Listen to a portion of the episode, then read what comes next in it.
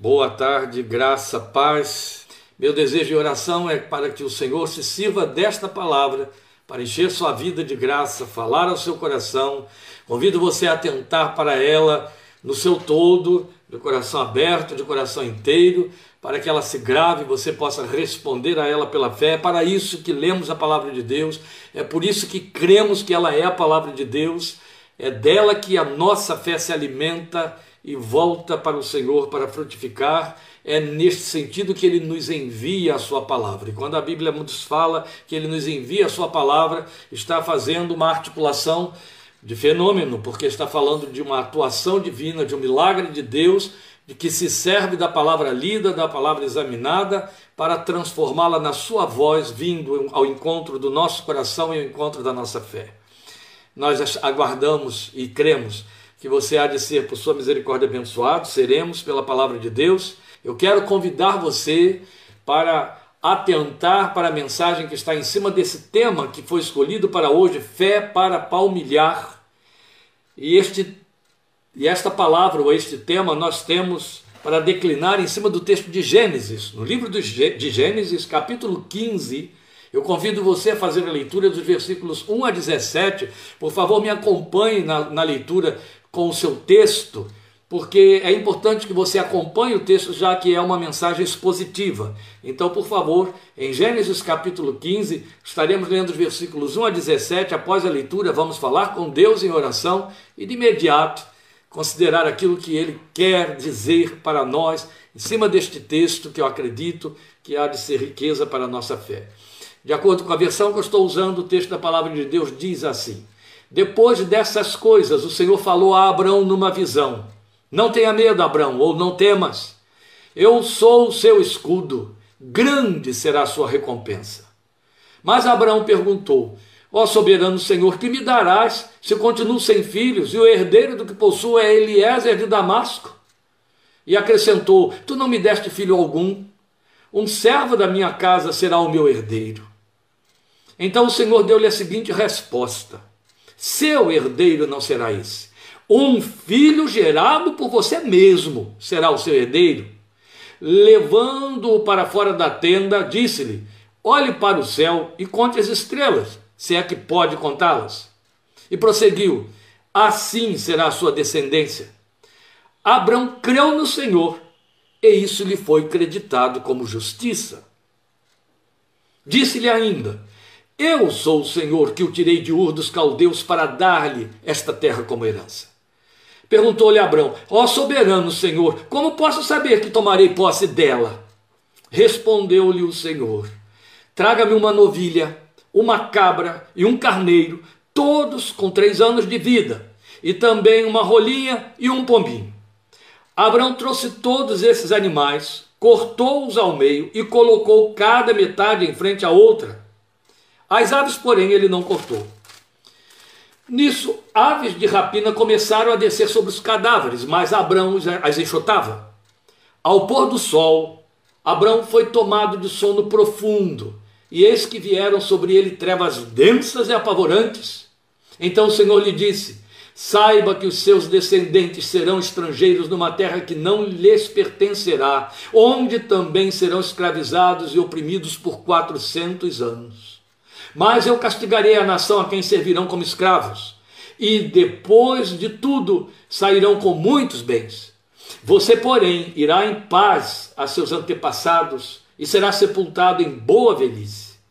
Na quarta geração, os seus descendentes voltarão para cá, porque a maldade dos amorreus ainda não atingiu a medida completa.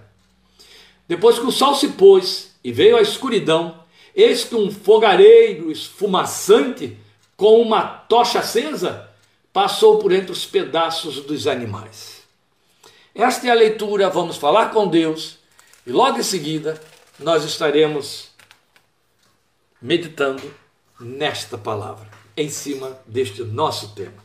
Por favor, participe comigo deste momento de oração a nosso próprio favor. Bendito Deus de Abraão, Deus de nosso Senhor e Salvador Jesus Cristo, nosso Pai Celestial, por meio dele. Bendito seja teu nome, louvado seja teu santo nome, pela grandeza da tua fidelidade, pela glória do teu poder, pela tua justiça que se cumpre em fidelidade, que não falha, que não tremula, que não tardia, que não volta atrás, porque tu és o Deus imutável, bendito é o teu nome, por isso em ti podemos confiar com firmeza, com garantia. A, a equidade te pertence, a justiça te pertence, ó oh, Deus, a, a honestidade te pertence a beleza de tudo aquilo que são valores que o homem perdeu em Adão pertence a ti. Glória seja o teu nome. Estás revestido de glória na tua fidelidade e na tua justiça. E te reconhecemos nesta tua fidelidade e tua justiça. Te glorificamos por tua palavra, onde esta justiça de Deus, promessa de Deus, verdade de Deus se cumpre para a nossa fé. Glória ao teu nome pela maneira como manifestas justiça sobre aquele que crê na tua palavra, sobre aquele que crê em toda a tua promessa nela exarada, nela escrita para quem quiser ler e observar. Aleluia, bendito é o teu nome. Obrigado porque o selo da assinatura, a tinta com que assinaste, meu Deus, o teu edito, a tua palavra comprometida para conosco é o sangue de Cristo Jesus, teu filho amado. Glória seja a ti. Agora rogamos por misericórdia que nos manifestes esta tua palavra, palavra da verdade, palavra da justiça, palavra da tua fidelidade eterna, para que o nosso coração cresça nessa fé, para que o nosso coração seja edificado, para que o nosso coração acerte os passos contigo, para que a nossa fé, meu Deus, se aprume na certeza de confiar, crer e descansar naquele que é poderoso para cumprir o que prometeu, porque tu não voltas atrás, tu não falhas, apesar de nós. Tu és o Deus que não quebras aliança, glória seja o teu santo nome. Por isso ensina-nos estas coisas. Tua palavra nos ordena a andar nas pegadas da fé que teve nosso pai Abraão. Queremos examinar estas coisas esta tarde e rogamos que o teu Espírito nos conduza nelas, nos abra o entendimento, nos abra os olhos do coração para que as vejamos, para que este tempo, examinando a tua palavra, não seja um tempo, meu Deus, que, que traga comichão de curiosidade bíblica aos nossos ouvidos, à nossa fé, ao nosso entendimento. Não, seja a revelação de Deus que nos jogue por terra, que nos quebrante o coração, que arrebente com nossas resistências, que nos cative, que nos conquiste a rendições, a entregas, a renúncias, a caminhar da maneira como Abraão confiantemente caminhou na presença do Senhor. Ensina-nos, Deus, através da fé daquele teu filho, que ficou como emblema, como memorial para nós, a quem Paulo chamou de Pai dos que creem, e glória ao teu nome, porque obedecemos, respeitamos esta revelação que o teu Espírito Santo Santo fez e registrou na tua palavra. Por isso pedimos, ensina-nos hoje, conduze-nos nesta palavra, fala ao coração de todos os que estão ao alcance dela hoje e posteriormente também. Por Cristo Jesus, Senhor, te agradecemos e em ti esperamos para a tua glória. Aleluia. Amém. Amém, meus amados? Você viu aí na nossa página, eu acabei de citar, Fé para Palmilhar. Este é o nosso texto, Gênesis 15, de 1 a 17. E eu quero pensar aqui mais uma vez para poder é, reforçar e também para ser ponto de partida para as nossas considerações, o versículo 6, daí do capítulo 15 de Gênesis. O que você encontra Moisés registrando para nós em Gênesis 15, 6 é: creu Abraão em Deus e isto lhe foi creditado como justiça. Paulo em Romanos capítulo 4 falou de imputado como justiça. Também a sua versão, no versículo 6 de Gênesis 15, usa o verbo imputar, e isto lhe foi imputado por justiça. E nós precisamos aprender essas coisas. Paulo se serve deste momento histórico e profético na experiência de Abraão com Deus, para dele derivar a sua assertiva que eu acabei de lembrar a vocês e que se encontra em Romanos 4. É Romanos 4, versículo 15, versículo 5, perdão, versículo 9. Romanos 4, versículo 9, onde Paulo diz: No caso de Abraão, a fé lhe foi creditada ou imputada como justiça. Ele está se referindo exatamente a Gênesis 15, 6. E isso depois de ter concluído o versículo 5, que disse no versículo 5 ainda de Romanos 4. No caso, é, aquele, se referindo a Abraão, aquele que não realiza obras ou não trabalha, como diz a minha versão, mas confia em Deus, que justifica o ímpio, sua fé lhe é imputada como justiça, ou sua fé lhe é acreditada como justiça. Estamos falando de declarações profundamente gloriosas que abalaram as estruturas do judaísmo legalista de Moisés que implantaram os fundamentos da confissão cristã, da nossa confissão evangélica, acima de qualquer outro tipo de confissão. Porque toda a nossa estrutura confessional evangélica, ela se apoia nestas máximas do apóstolo dos gentios. Os credos protestantes a chamaram de sologratia, e é fato. Toda a nossa estrutura confessional se apoia aí, nestas máximas, que Paulo corre para dizer para nós e faz com que a nossa estrutura também corra para se dirigir e se satisfazer na obra de Cristo na cruz como o grande, único e suficiente recurso de Deus para justificar aquele que crê nessa obra substitutiva de Cristo, Cordeiro de Deus que tira o pecado do mundo. Bendito e glorificado seja seu santo nome. A experiência de Abraão ao crer foi em cima de uma promessa divina confrontada pela realidade crua que cercava esse homem de Deus. Você lembre, ele chega para Deus, foi a leitura que fizemos aqui, depois de ouvir Deus se revelar a ele e dizer, Deus dá o despertamento, Deus envia a palavra que provoca a fé e diz para ele: Não tenha medo, não tema, Abraão, eu sou o teu escudo e o teu galardão será muito grande. Eu acho que Abraão contabilizou isso muito rapidamente para dizer: como assim, Deus? O que, que o Senhor quer me dar se tudo quanto eu desejo, espero e quero é ter uma é ter uma posteridade. Eu não tenho, o Senhor nunca me deu nenhum filho. Se alguém vai ser a minha posteridade, vai ser aí o Damasceno Eliezer, que nem faz parte do meu povo. Mas ele sabia que estava falando de algo que era muito pertinente à cultura da época. Acontece que exatamente Abraão não percebeu que a promessa estava explicação no seu coração a fé sobre essa necessidade e desejo do Filho de Deus, do servo de Deus, a sua posteridade.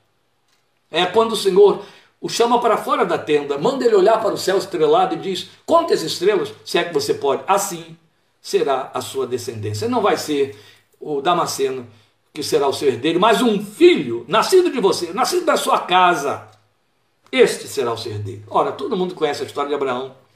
E se você não a conhece muito bem, por favor, pare em cima de Romanos, capítulo 4. Paulo entra em muitas minúcias para esclarecer o que se passou ali. Depois também, Hebreus capítulo 11, você vai ter a dilatação desses, desses esclarecimentos para mostrar que o contexto em que a promessa chega para Abraão era o da inviabilidade total e plena para crer. Esta é a razão porque Paulo usa uma expressão enigmática em Romanos capítulo 4, quando ele diz que Abraão, esperando contra a esperança, creu.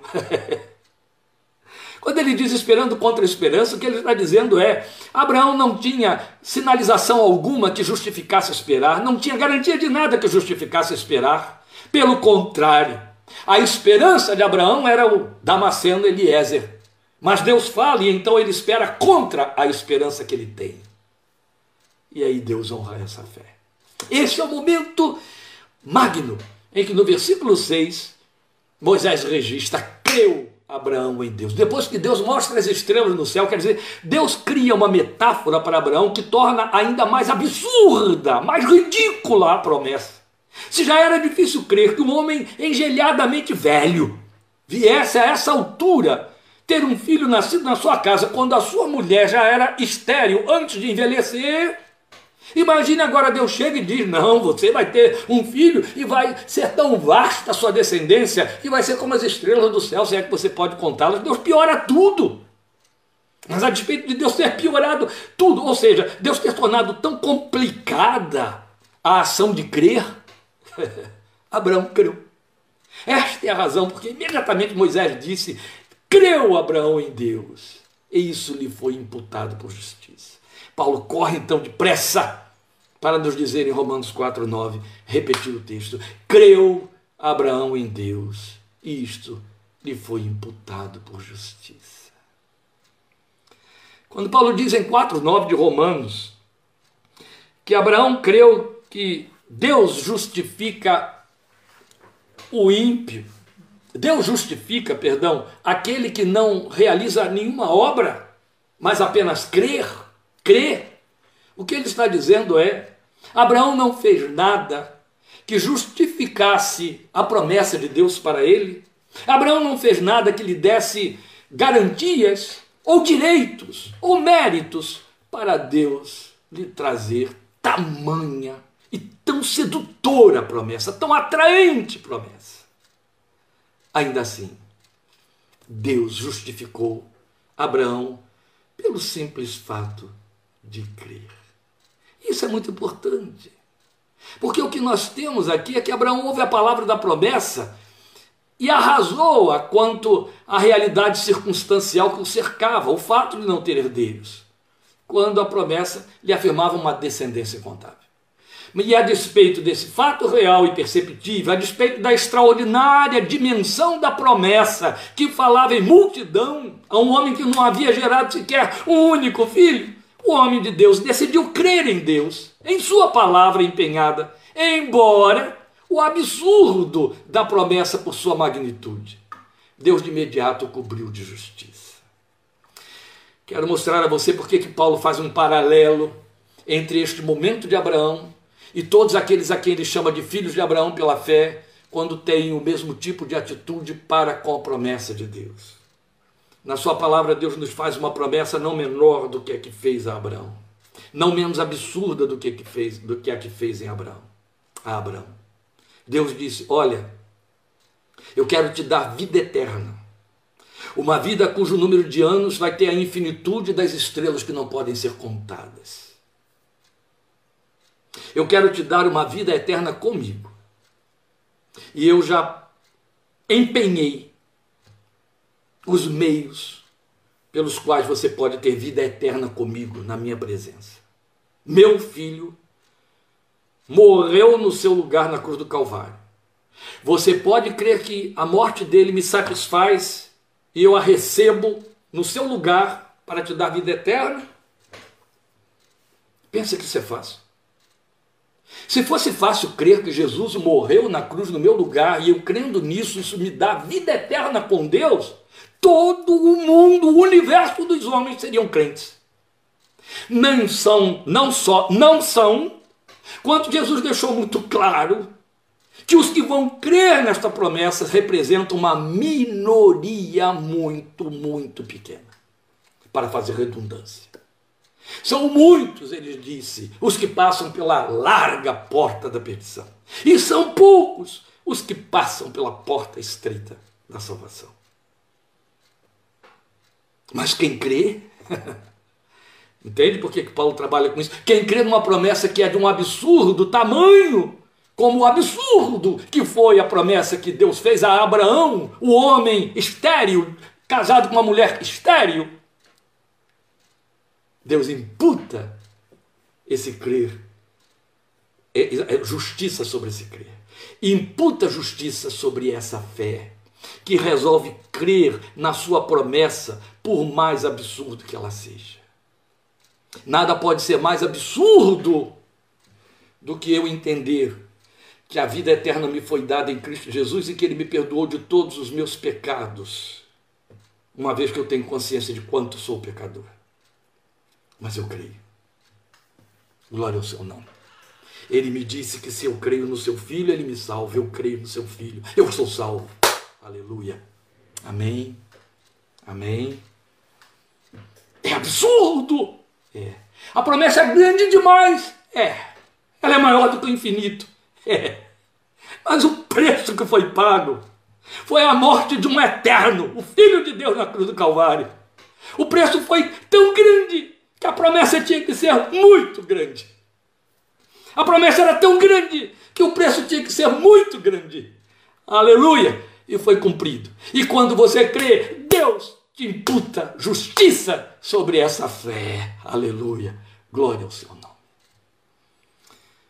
Um homem coberto, protegido pela justiça, não é condenado, tem garantias, adquire direitos, deu-lhes o poder de serem feitos seus filhos. Aí estão os direitos. Aleluia. Isso é bom, não é? Meus amados, o apóstolo dos gentios assumiu que Deus continuou agindo de tal maneira com todos os descendentes de Abraão pela fé, a quem chamou de crentes, dizendo que Abraão é o pai dos crentes, ou dos que creem. Esclareceu que descendentes de Abraão pela fé são os que creem em Deus e em suas promessas. São os que resolvem crer em Deus sem buscar sinais de que Deus vai ser fiel. Se Deus me provar assim ou assado, eu vou crer. Isso não é crer em Deus. Isso é por Deus a prova. E ouvimos domingo passado que quem propõe isso é Satanás. Não foi isso? Ele, o Senhor nosso Deus, na sua infinita misericórdia, nos garantiu vida eterna pela morte de seu filho em nosso lugar, para que ele, seu filho Jesus, recebesse sobre si a justiça divina que nos condenava em nosso pecado. Então o apóstolo Paulo, o apóstolo dos gentios, não hesita em afirmar que todos os que creem nessa promessa realizada na oferta de Cristo são justificados pela fé nele, no Senhor Jesus. Ele continua sendo aquele que justifica o ímpio. Quando nele crê, ele não mudou. Ele continua sendo aquele que nos garante a vida que nem a morte pode matar. Se cremos no seu Filho, na eficácia da sua obra redentiva e perdoadora na cruz do Calvário.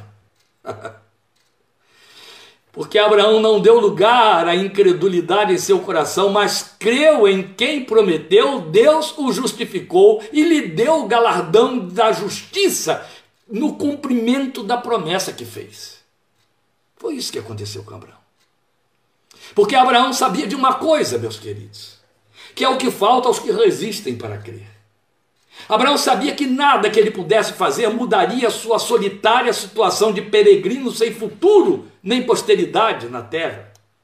Abraão sabia que diante de si tinha apenas Deus e a sua promessa. Continua sendo assim para o ser humano. Entre o homem e a sepultura, entre o homem a absoluta certeza de que ele vai morrer.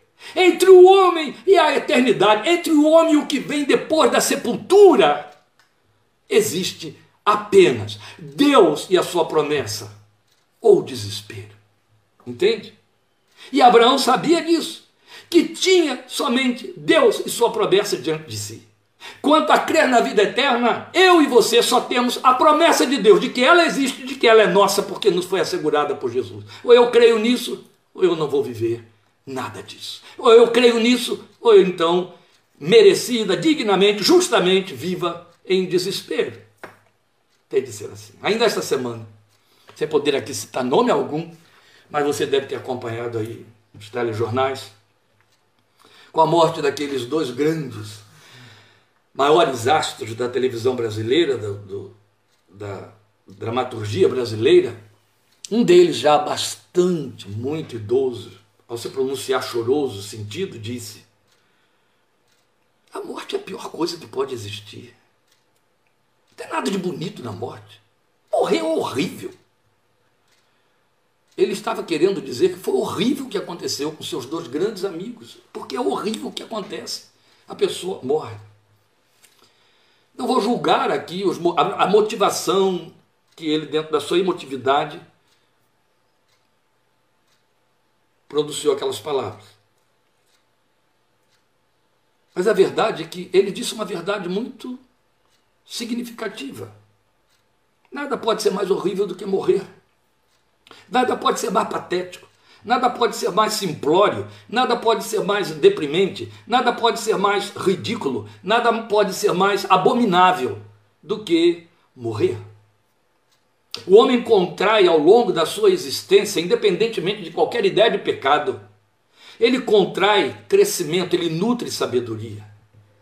Ele cresce. Quanto mais velho, mais sábio, mais experimentado. Quanto mais quer aprender, mais aprende mais cresce por dentro, mais se instrui. E depois que adquire todo esse cabedal imenso de conhecimento e de experiência na vida, morre. Ah, mas aí ele já transferiu para outros, ele já passou para A, para B, para isso, para aquilo. Vamos pensar nesse homem, ele levou para onde tudo isso que ele adquiriu? Para onde foi? Aonde ficou? Ouvir uma promessa de que tenho vida eterna, para que tudo isso que foi adquirido, que foi construído, prossiga e cresça. E esta vida eterna, o bilhete de passagem para tomar a condução para esta vida eterna é crer no sacrifício do meu filho, que pagou o preço desse bilhete para que você entre lá. É uma proposta do tamanho da que Deus fez a Abraão. Velho, casado com uma mulher velha e estéril, e ele dizendo: Sua recompensa é muito grande, Abraão. Eu vou te dar uma posteridade de tal ordem que vai ser como as estrelas do céu que você não pode contar. Abraão poderia dizer: vai contar isso para outro Deus. Vai contar ali para Eliezer, que tem um quarto da minha idade.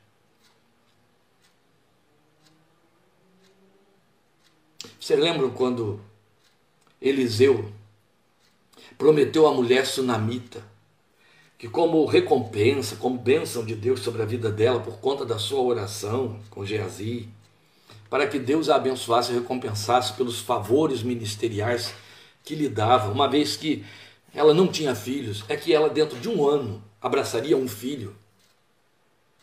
E depois que esse filho nasce, e ele morre, Deus o ressuscita através de Eliseu.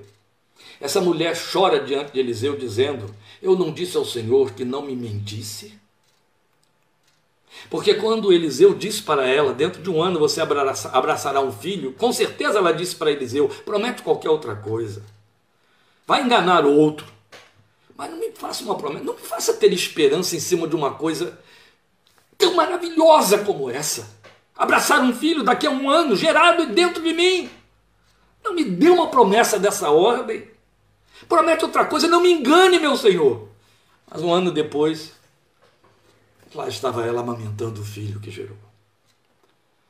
Foi isso. Deus chega para Abraão e faz a ele uma promessa que é a racionalidade humana não pode comportar. A razão não comporta, a estrutura psíquica não concebe.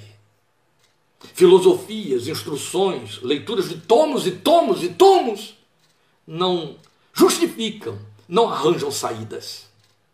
Só há uma opção: o terreno espiritual, o terreno da fé.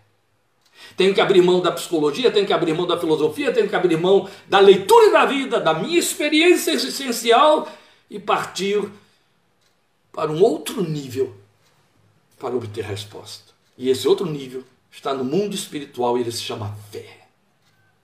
Ou eu creio naquele que eu não posso ver, mas que fala, ou nada vai acontecer. Por isso eu estou dizendo que Abraão sabia que diante de si tinha apenas Deus e sua promessa. Continua sendo assim. Abraão entendeu que desprezar da promessa, por mais ousada lhe parecesse, não seria sábio, sequer eficaz. De jeito nenhum. Nada lhe acrescentaria. Crer, nada lhe tiraria. Mas daria rumo à sua esperança, ou ainda melhor, lhe daria algo em que esperar. Essa é a grande diferença. É por isso que temos aí na história da evangelização cristã essas narrativas que ilustram sermões, o sujeito é, é, evangelizando, falando da vida eterna, da esperança de vida eterna, da salvação em Cristo para um ateu. E o ateu dizendo para ele: Você já pensou se, tal como eu penso, você morre e não acontece nada. Tudo isso terá sido em vão. Você crê, você lê Bíblia, você ora a um Deus invisível, morre e vai acabar tanto quanto eu. Ele olhou para o incrédulo, para o ateu e disse: Ainda levo vantagem em cima de você. Primeiro, porque vou viver melhor. Segundo, porque eu não terei perdido nada. Agora, se acontecer como você está dizendo, que você vai morrer e nada mais existirá para você, você terá perdido tudo. Eu morro e vou para o céu, e você morre, o que, é que te acontece? Então eu prefiro crer. Continua assim. Crer na promessa abre um horizonte que é eterno, insuperavelmente maior que qualquer desejo ou pretensão humana. Mas continua sendo promessa de quem é maior que a promessa para poder cumpri-la. Foi nisso que Abraão creu. Continua desse jeito. E assim, a semelhança de Abraão, nós temos duas alternativas: não crer e logo nada esperar. Crer e ser abraçado pela esperança que dilata a perspectiva da existência para além do mar longínquo ou horizonte do desejo. Porque entre a promessa de Deus a Abraão e a sua posse dela pela fé, restou o sacrifício de alguns animais que Abraão ofereceu a Deus como símbolo de que estava crendo, símbolo de sua fé. Veja, Abraão não ofereceu os sacrifícios para que Deus provasse a ele que é cumprida a sua palavra. Abraão ofereceu os sacrifícios, Deus mandou ele oferecer os sacrifícios como prova de que ele estava crendo. Isso é que é bonito. Prova para ele mesmo. Se você crê, Abraão, sacrifica esses animais para mim. Coloca-os lá, sobre o altar. Isso é belo. Porque acaba funcionando para nós essa oferta de sacrifício que Abraão faz daqueles animais, como e, e, e, e na verdade, como símbolos da sua fé, da sua entrega, da sua confiança na palavra empenhada por Deus de igual maneira, a proposta que Deus nos faz através de Jesus para que nós ofereçamos a Ele o sacrifício do seu Filho. Então, entre a promessa de vida eterna que Deus nos fez e a nossa posse dela, está o sacrifício único e suficiente da vida do seu Filho, Cristo Jesus, o Cordeiro de Deus, que tira o pecado do mundo. Abraão ofereceu cordeiros e aves nós oferecemos Cristo e este crucificado, e nele e em seu sacrifício, Deus nos justifica por meio da fé. Glória seja o seu santo nome. Então, o processo de justificar aquele que crê nele se amplia ainda para nos alcançar em todas as áreas da vida onde a tensão entre crer ou agir se faz presente. Eu vou explicar isso para que você perceba o que eu quero dizer em cima desse texto de João de Gênesis 15, bem aí em cima no versículo 6. Creu Abraão em Deus e isso lhe foi imputado por justiça. Paulo aplica a nossa salvação à vida eterna, mas é fato, o que estamos dizendo é, sempre que você crê na promessa de Deus, Deus honra Deus honra, ele imputa isso como justiça. Para além, ou, ou, ou, como acréscimo, filigranas de acréscimo, Jesus fala isso muito bem em Mateus capítulo 6 sobre a sua esperança de vida eterna. Sempre que crer, servir para sedimentar nossa dependência no Senhor e em Sua suficiência, justiça que nos reveste e se traduz nas bênçãos necessárias, é o que se manifesta sem impedimento algum. Deus tem prazer em abençoar e responder àquele que nele crê. Você crê, ele te justifica. Ele exerce a sua justiça, porque a Bíblia diz que ele é fiel e justo. Aleluia! Atenta para isso, porque ele é fiel e justo. Quando você crê, sua justiça se manifesta e ele cumpre, e ele honre, honra, glória seja o seu santo nome. Ele é fiel e justo, e ele faz. Até o fim da existência humana, nesta era que a graça em Cristo inaugurou, Deus continuará justificando aquele que nele crê, pura e simplesmente. Ele não muda. E é nesse particular que devemos continuar observando os movimentos de Abraão por meio da sua fé, que eu estou chamando aí de fé para palmilhar ou de passos palmilhados, à luz daquilo que nos orienta o apóstolo Paulo em Romanos capítulo 4, versículo 12, ao dizer que Abraão é pai também dos que andam nos passos de sua fé, daí fé para palmilhar. Então precisamos observar essas, esses passos para palmilhar. Em outras palavras, em Romanos 4,12, Paulo está dizendo para mim e para você: ande nos passos da fé que teve nosso pai Abraão. Vamos conhecê-los, vai. Vamos a esses passos, mas não sem antes atentar a um ponto muito significativo. Veja, Paulo nos orientou a seguir nos passos da fé de Abraão, esse texto aí que eu estou citando de Romanos 4,12, quase dois mil anos depois, quase, faltando muito pouquinho, mais de 1900 anos depois que Deus imputou a Abraão a justiça por sua fé. Então raciocine aqui comigo. Ora, o Deus eterno sabia que a igreja, eu e você, receberíamos por orientação do Espírito Santo este encaminhamento, este ensinamento, dois mil anos depois de Abraão existir. Entende? Qual é a equação? Deus sabia, ao chamar Abraão, que dois mil anos depois da vida de Abraão, ele daria uma ordem para a igreja através de Paulo: sigam nos passos da fé que teve nosso pai Abraão. O que, que Deus faz então, dois mil anos antes de enviar a promessa? Que para nós já corre mais de dois mil anos. Então, de nós até Abraão, quatro mil. Oh, vamos esquecer, é um número demais. Mas preste atenção. O que, que Deus fez?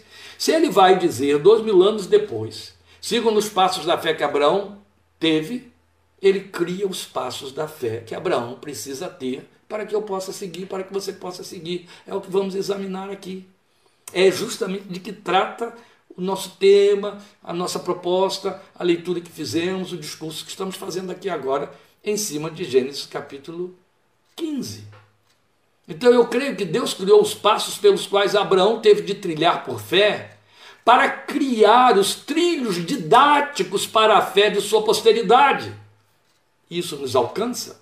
Então é muito importante a gente conhecer esses passos palmilhados por Abraão. Eles aparecem aqui, em Gênesis capítulo 15, eles aparecem nos relatos que você vai ter de Romanos 4, Paulo então os repassa em Romanos 4, e eles aparecem também em Hebreus capítulo 11. Nós vamos ficar, evidentemente, só com o texto de Gênesis 15, porque tudo isso é para o nosso ensino, mas é um estudo rico, é abundante, e aí não cabe no espaço de tempo que temos para observar aqui, o tempo já avançou bastante, de jeito nenhum. Mas vamos, por hora, e é o que quanto nos basta, observar os que despontam aí, então, neste texto de Gênesis 15, que registram o momento da promessa e as primeiras reações, ou os primeiros passos de Abraão por fé, para que a gente siga. Então vamos a eles. Qual é o primeiro dele? É o que eu tenho repassado aqui desde o início, no versículo 6. Abraão creu em Deus. Este é o primeiro passo. Abraão creu em Deus. Mas, pastor, isto é um passo? É, te provo já. Veja, nós temos um paralelo elucidativo disso em Hebreus 11,6. Hebreus 11,6, quando vai falar daqueles, é, é, aquelas testemunhas da fé que o povo popularmente chama de heróis da fé, Hebreus 11,6 diz: sem fé é impossível agradar a Deus. É o ponto de partida, meus queridos. Sem fé é impossível agradar a Deus, porque é necessário que aquele que dele se aproxima, creia que ele existe e que é galardoador dos que o buscam. Observe, o texto que eu e você lemos em Gênesis 15, 6, mostra, aliás, em Gênesis 15, mostra que logo na abertura da fala de Deus, versículo 1 do capítulo 15 de Gênesis, Deus disse assim: O teu galardão é imenso. Ou seja, o teu galardão, Abraão, está comigo.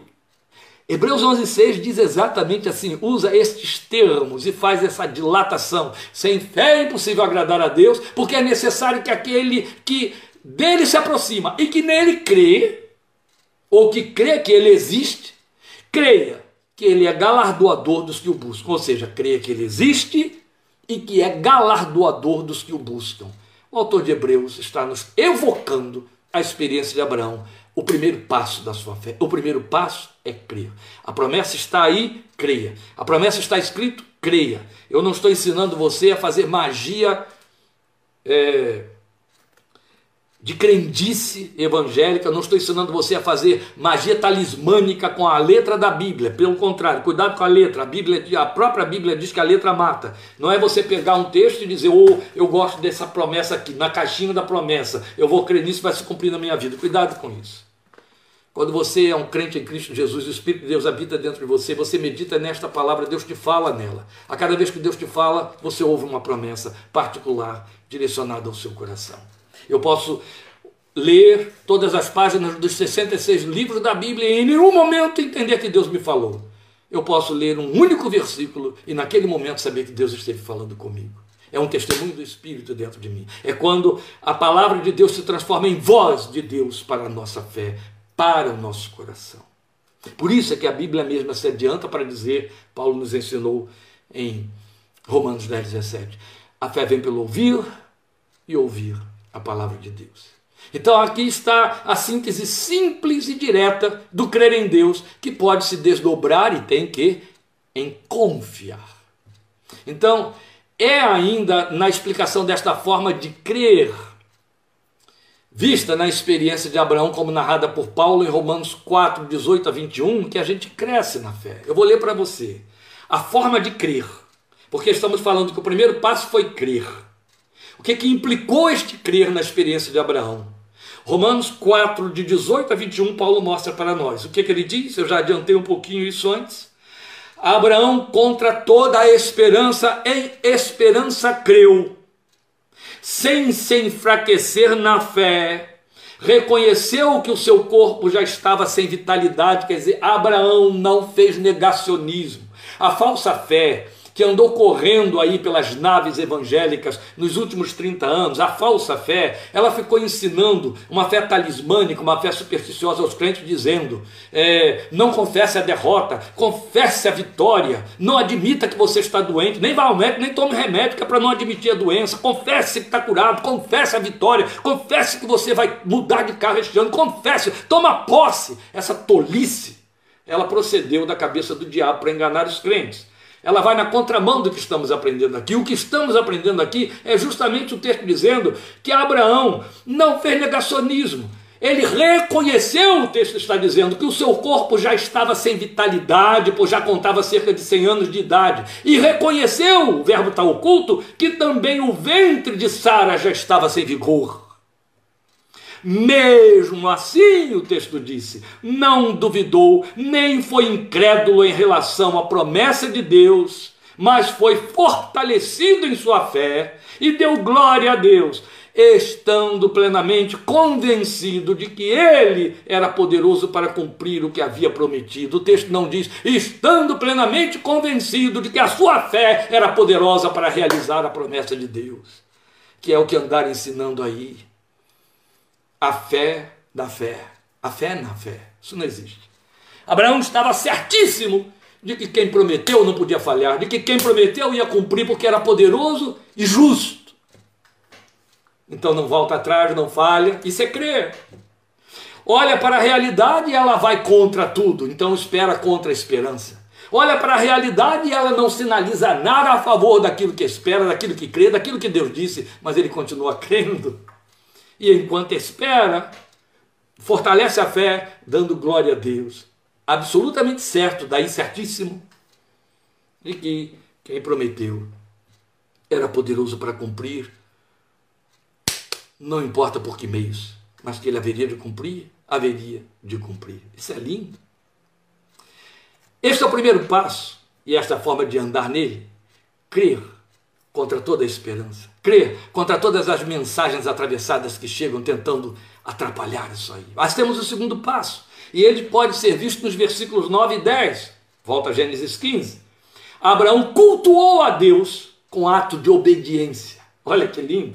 Respondeu-lhe o Senhor: Traga-me uma novilha, uma cabra, um carneiro, todos com três anos de vida e também uma rolinha e um pombinho. Abraão trouxe todos esses animais, cortou-os ao meio, colocou cada metade em frente à outra, as aves, porém, ele não cortou. Em que momento isso aqui acontece? Leia o versículo 8. Perguntou-lhe Abraão: Ó soberano Senhor, como posso saber que tomarei posse da promessa? Alguém diria: Ó, oh, ele não está aí pedindo um sinal a Deus. Se ele pediu um sinal, Deus lhe deu da forma mais invertida possível. Porque quando Abraão diz, Senhor, como é que eu posso saber que o Senhor vai tomar posse, vai me dar posse dessa promessa que fez? Deus disse: me cultue.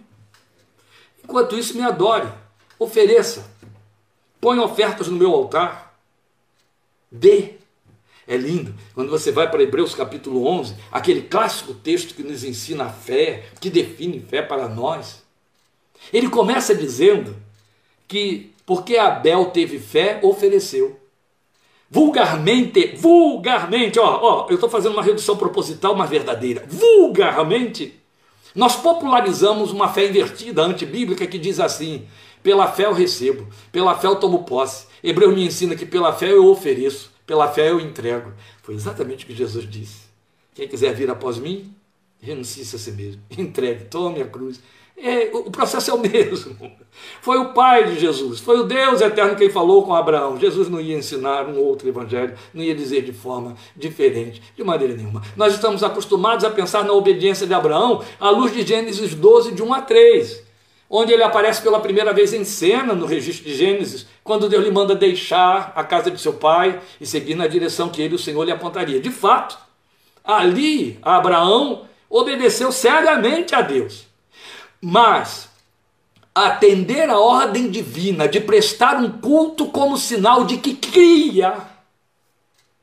Oh, meu querido, se eu não cresce que o Espírito Santo de Deus está aqui entre nós, conduzindo esta palavra, transformando-a em palavra profética, eu me sentiria fazendo um papel de tolo e ocupando tolamente seu tempo.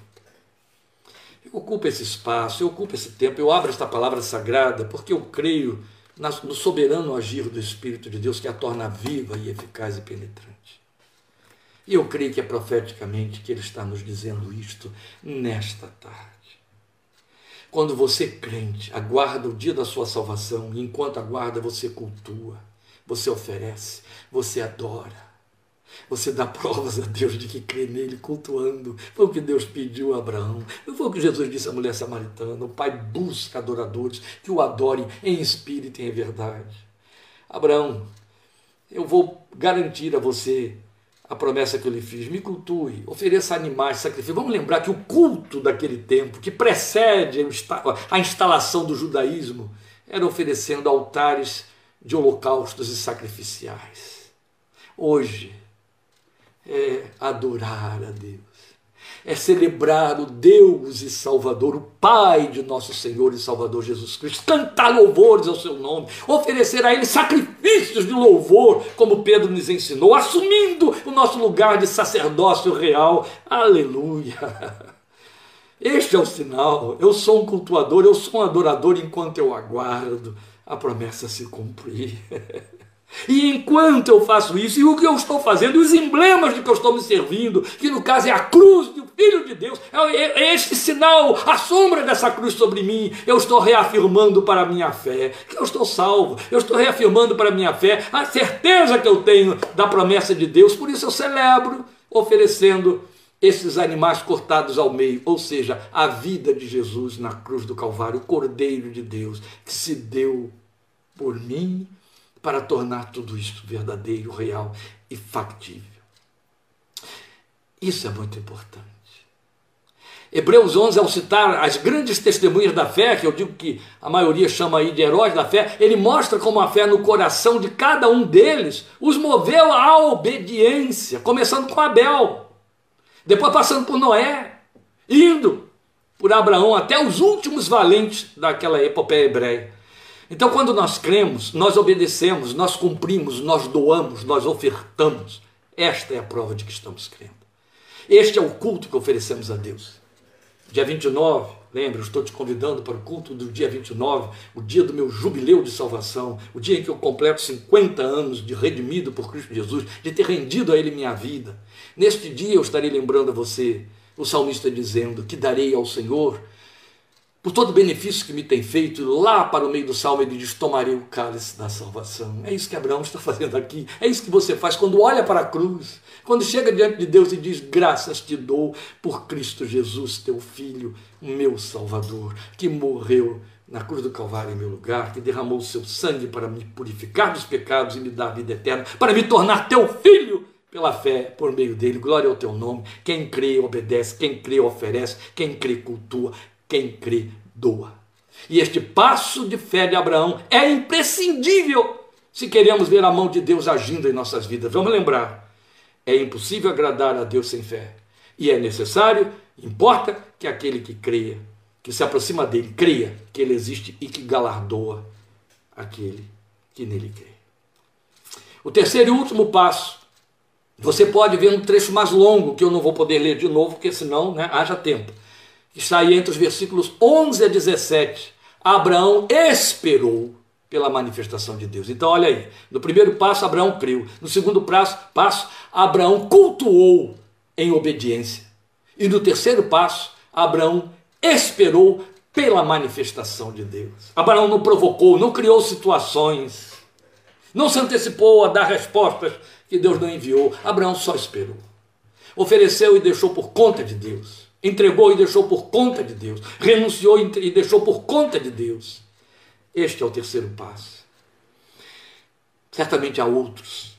Examine Gênesis, examine o texto que eu te citei de Romanos 4, examine Hebreus 11, e você vai ver que há outros passos. Deus os criou na vida de Abraão para seguirmos por eles. Hoje, vamos por esses três e vamos ao terceiro. Como eu disse, esse é o trecho mais longo, versículos 11 a 17. Mas nesse trecho mais longo, que nos se afigura como emblema para a nossa fé, eu já fiz menção dele, seguir nas pegadas da fé que teve nosso pai Abraão. Este passo, esta pegada é imprescindível.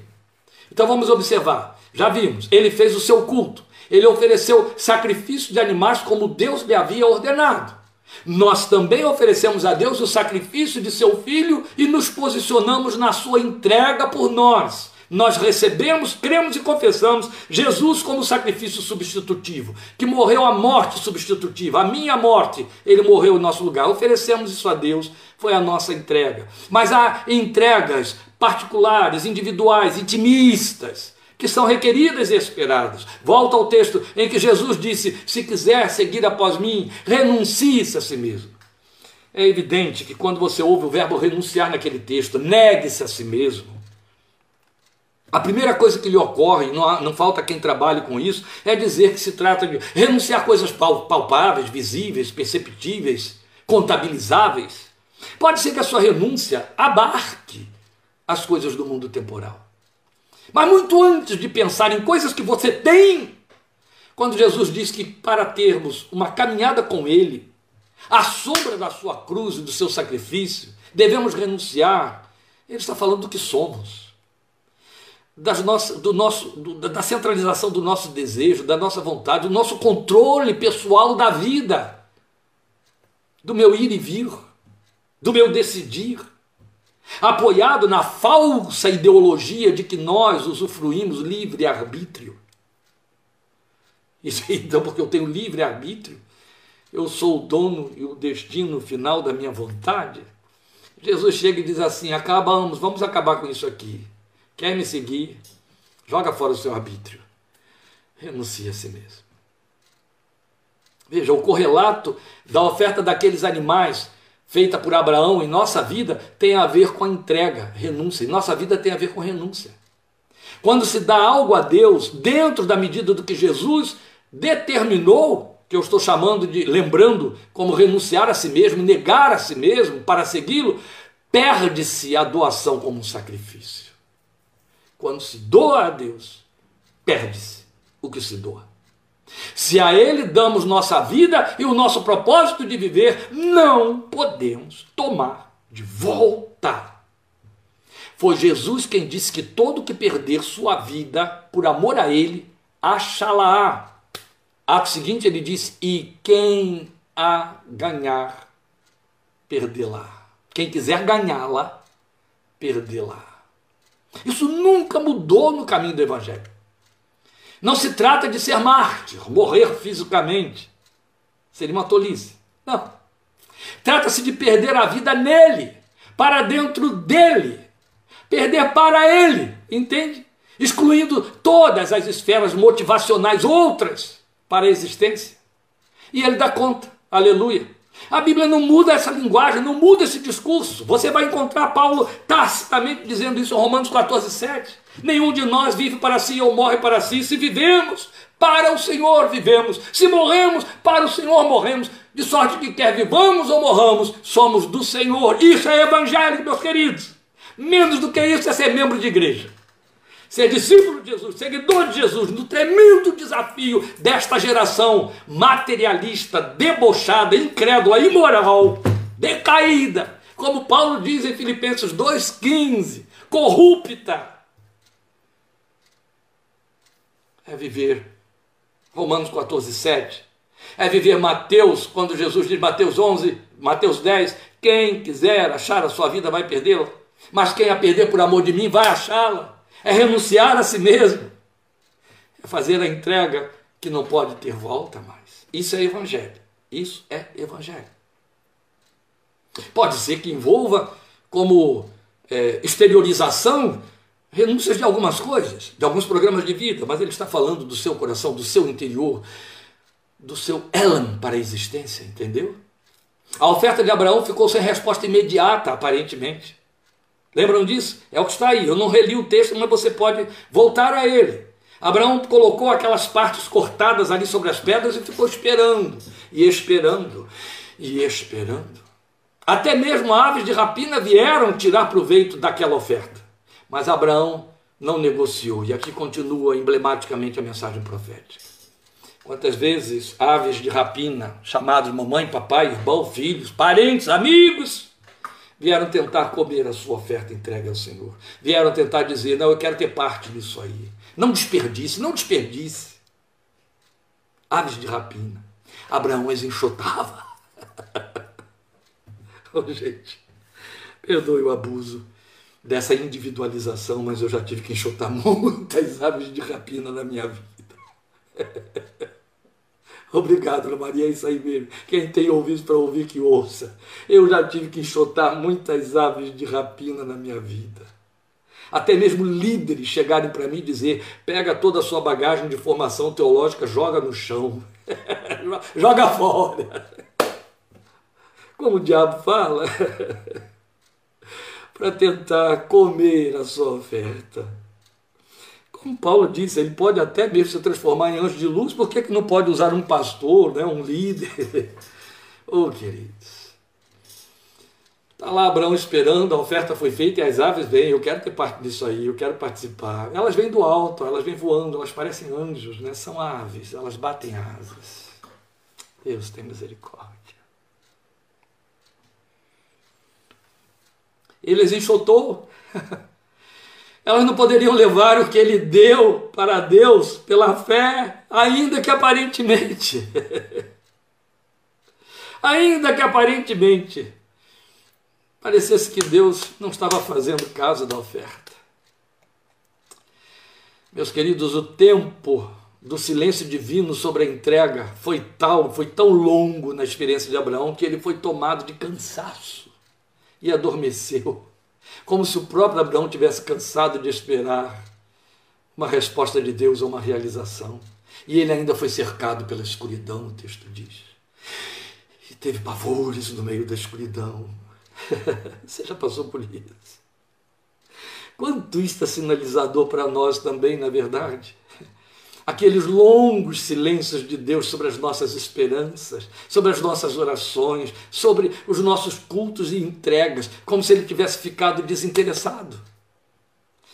Aí a gente perde a visão da esperança nesses momentos, a gente fica tomado de aturdimentos, como aconteceu com Abraão, como se rodeados pela escuridão, mas o Senhor é fiel.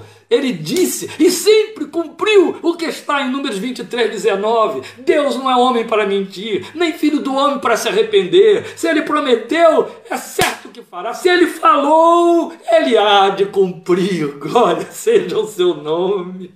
Não importa tempo, não importa nada disso. Qual foi a oferta que você renunciou e colocou sobre o altar? Seu filho perdido, sua filha perdida, seu cônjuge perdido seu desejo de ser um crente mais fiel, mais profundo, mais cheio do Espírito de Deus, e você está aguardando essa ufania, essa teofania acontecer, ainda não aconteceu. Não perca a esperança. Não dê ouvidos às aves de rapina. Continue esperando, continue esperando. Aquele que recebeu o seu culto, a sua oferta, vai pôr fogo nela.